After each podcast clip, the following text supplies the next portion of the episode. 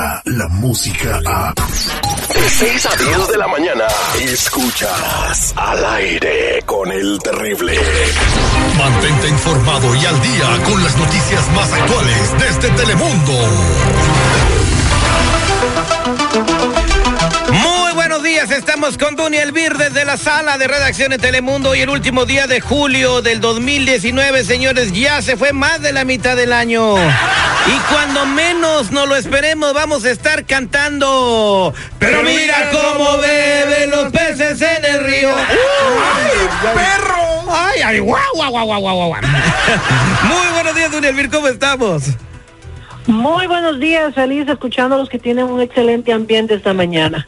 Gracias, como debe ser todos los días de Dunia y bueno, tenemos muchas cosas que compartir el día de hoy, sobre todo pues la primera ronda con 10 eh, candidatos demócratas que tuvieron en un debate eh, anoche, ¿verdad? Eh, para ver quién va a ser el gallo que se le va a poner enfrente a Donald Trump. Así es, anoche fue la primera ronda, esta noche se llevará a cabo la segunda ronda. Y bueno, los precandidatos al Partido Demócrata ya sabemos que son muchísimos. Ayer se presentó un grupo de 10 aspirantes a una misma meta, ¿no? Convencer al país que ellos pueden vencer al actual presidente Donald Trump y llegar así a la Casa Blanca.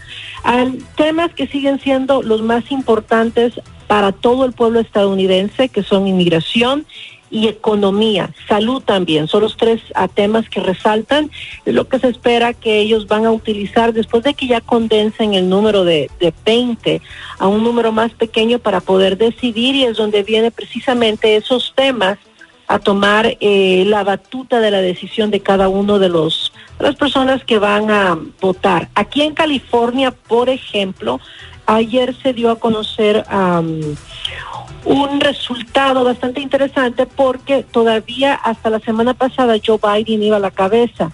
Ayer eh, la senadora Kamala Harris tenía un 16% seguida por Joe Biden y luego por Bernie Sanders. Son los únicos tres que aparecen con doble eh, dígito en la cabeza y bueno, todavía falta, todavía es prematuro saber quién podría representar al Partido Demócrata en esta contienda electoral que sin duda alguna va a ser muy reñida y va a ser algo histórico también. Yo digo que se apuren, ¿eh? porque mientras ellas, mientras 20 se andan peleando, imagínate, dos noches de debate.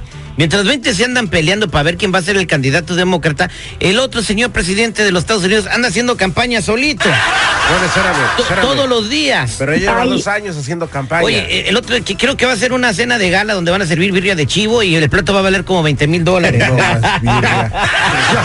Estuviera bueno, oye. bueno, yo creo que es una ventaja enorme para el presidente, ¿no, Dunia?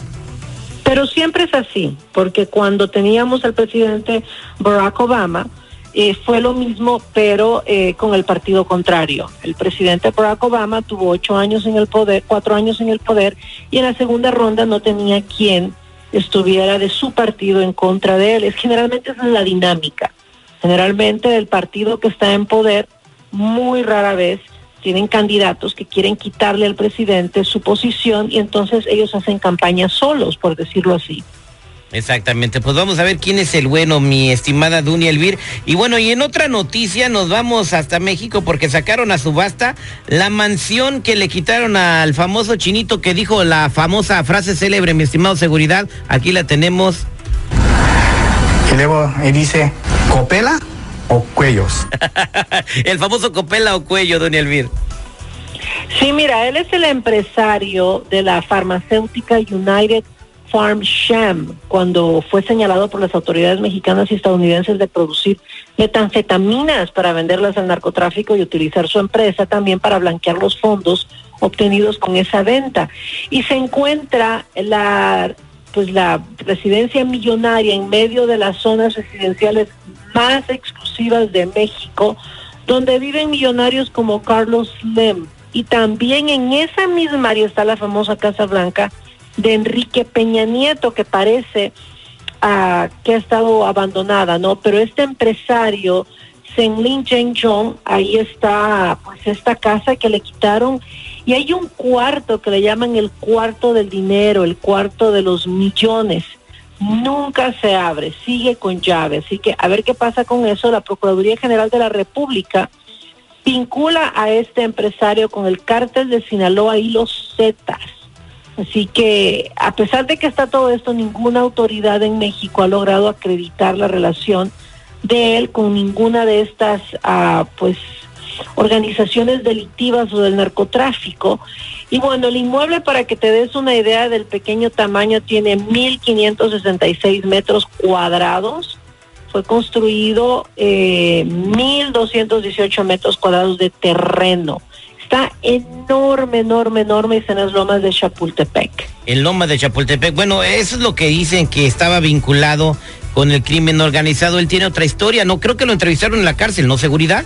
Efectivamente, Dunia, ¿cómo estás? Muy buenos días. Después de ser trasladado a un penal en el estado de Virginia, aquí en Estados Unidos, tras recibir amenazas de muerte en una cárcel federal, él dijo que este dinero se lo había llevado gente de la campaña del entonces precandidato eh, Felipe Calderón. Ajá. Que este dinero era para pagar de 20 a mucho más dinero cada voto. De 20 dólares a, a- a- a mucho dinero. Ah, 20, pues, 50, qué 100, 200. mentiroso, porque en México no hacen eso de comprar votos. No, Eso es lo que dijo él en una No, de- no. de- declaración grabada por diferentes Yo medios sí de creo entonces en la versión que tiene el gobierno de que está vinculado a algún cartel. bueno, Dunia, para, para finalizar, pues eh, denuncian que continuó la separación de familias eh, de inmigrantes indocumentados. Así es, y es que el, el ACLU, la Unión Americana de Libertades Civiles, dice que las últimas cifras proporcionadas por agencias del gobierno federal en cuanto a las familias inmigrantes separadas en la frontera son más de 900 niños que han sido alejados de sus padres o personal que ha estado a cargo tutores desde que un juez ordenó la suspensión de esta práctica el año pasado. Este grupo presentó el documento en un tribunal de San Diego, en donde ellos dicen que a pesar de la orden son 911 niños más los que fueron separados de sus familias y por otro lado, el gobierno simultáneamente dijo de que va a construir albergues en ciudades como um, Washington, Los Ángeles, para eh, a, pues como quien dice alojar a estos pequeños que fueron separados en los que deciden qué es lo que va a pasar con toda esta situación, ¿no? Pobrecitos niños, de verdad, que, que no estar con tu papá y esos padres también que sufren al no saber si su niño de dos o tres años está bien, si come, si no come, si lo están tratando bien. Debe ser un infierno. Espero que esta situación se arregle y se arregle pronto. Muchas gracias, Duny Elvir, por toda la información. Como siempre, hoy te vemos en Noticiero Telemundo. Así es, los esperamos a las 12, 5 y 5 y media de la tarde con toda la información. Muchas gracias. Ella es Elvir, los mismos horarios a nivel nacional en todo el país, San Francisco y Chicago también. Somos al aire con el terrible millón y pasadito. Descarga la música a. Escuchas al aire con el terrible. De 6 a 10 de la mañana.